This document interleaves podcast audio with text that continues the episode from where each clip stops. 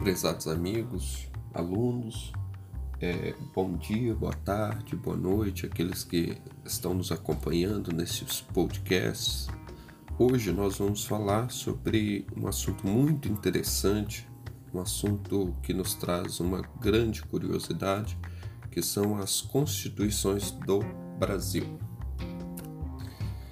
Nós vamos falar um pouquinho de cada constituição e nós vamos colocar alguns pontos que vai trazer grandes curiosidades a vocês.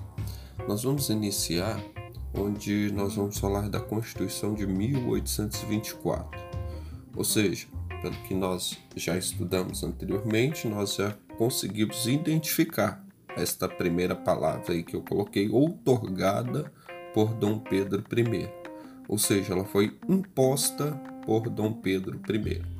Então, se ela foi imposta, nós vamos ver um forte, uma forte influência pelo liberalismo clássico, ou seja, direitos individuais de primeira geração.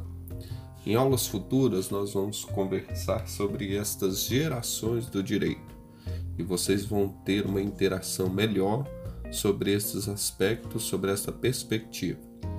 E aí, Dom Pedro I, em 1824, adotou a separação de poderes, mas foi além, por conta do poder moderador, ou seja, havia o poder legislativo, executivo, judiciário e o poder também moderador.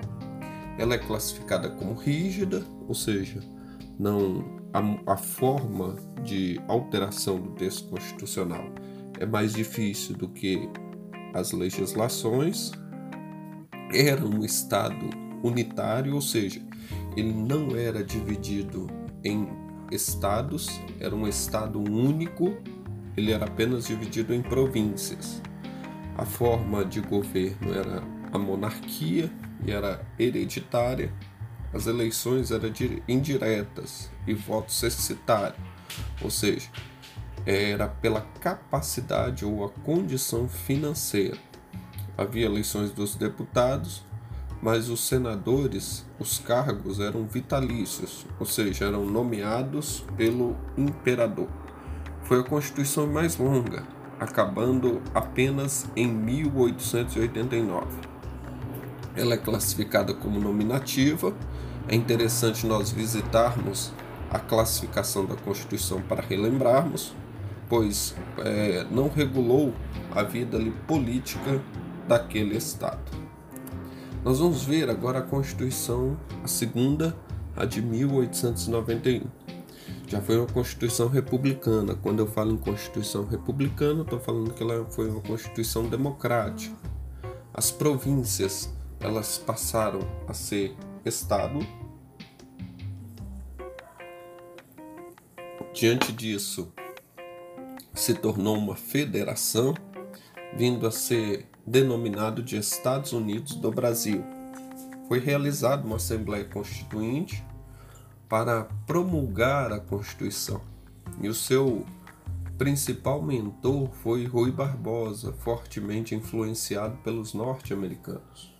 Forma federativa de Estado e forma republicana de governo.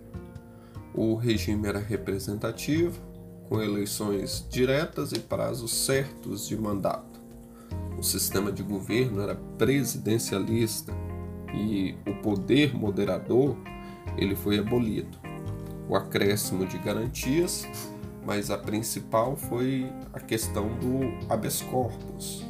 Ela era rígida e nominativa, pois suas disposições não encontraram a realidade social disposta ainda no seu texto.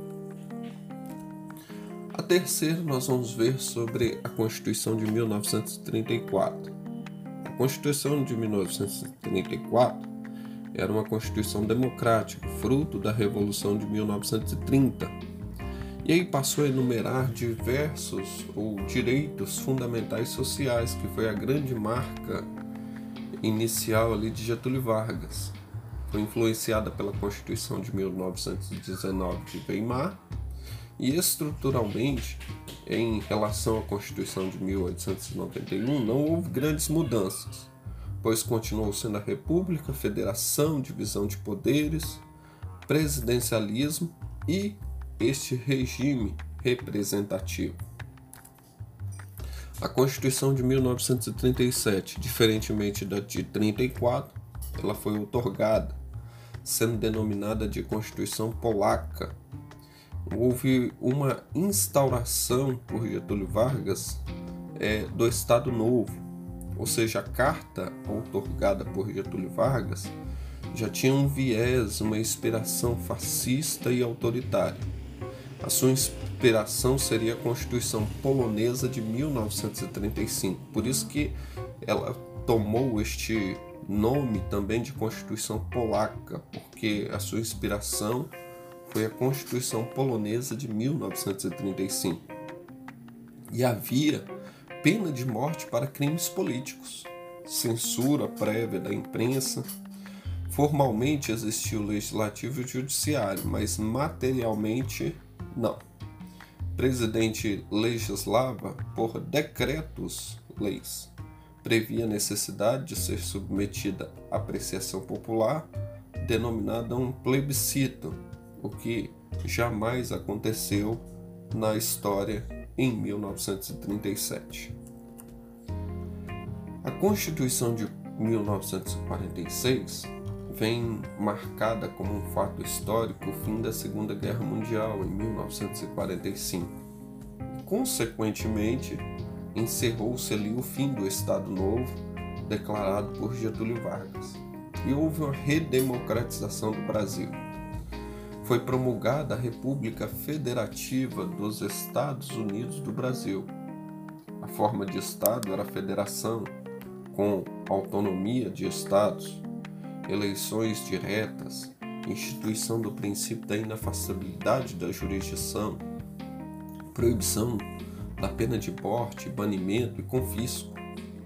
Havia o direito dos trabalhadores, passaram a ser constitucionalizados com acréscimo do direito de greve.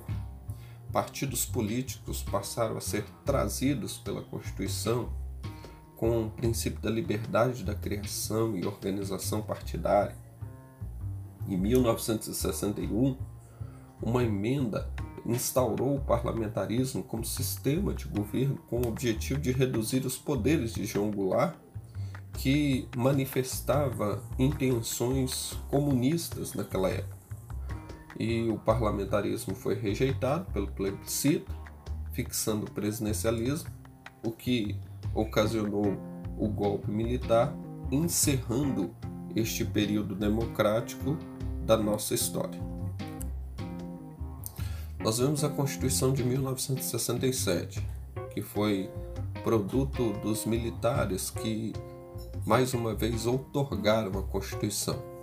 Houve uma preocupação com aquilo que se convencionou a chamar de segurança nacional, devido à questão de João Goulart, ela está intimamente é, intrínseca com ideais comunistas. Houve uma preocupação da segurança nacional, uma tendência de centralização político-administrativa da União e de ampliação dos poderes do presidente da República. A Constituição limitou os direitos de propriedade, passando a prever a desapropriação para fins de reforma agrária, com indenização por meio de títulos públicos. A Constituição de 1969 ela foi instituída por meio de uma emenda constitucional, emenda 1, mas na verdade era uma nova Constituição, foi uma Constituição também outorgada. Passou a ser a Constituição da República Federativa do Brasil, trazendo hipóteses de suspensões de direitos individuais, visto que participávamos naquele período de um regime de exceção e era marcadamente de forma autoritária os seus atos ali esculpidos.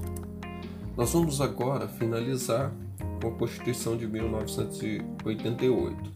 É importante lembrarmos que Em 1985, a emenda constitucional 86, ela modifica a história do país, pois convocou a Assembleia Nacional Constituinte, cujo trabalho resultou na Constituição de 1988.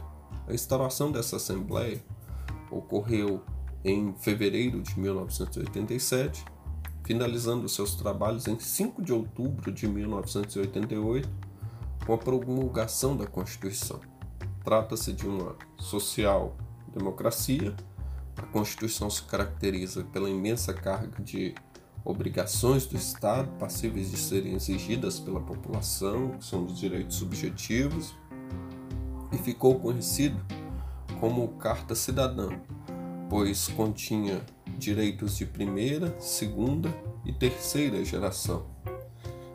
A Constituição fortaleceu as instituições democráticas, com destaque ao Ministério Público, tornou mais abrangente o controle de constitucionalidade, aumentando a importância do controle abstrato, o que fez surgir ações como a ADPF, Ação de Descumprimento de Preceito Fundamental, e a DO, Ação e nós vimos que houve ainda o alargamento da legitimidade ativa da propositura das ações, sendo afim, sim, o fim do monopólio da legitimidade exclusiva do PGR.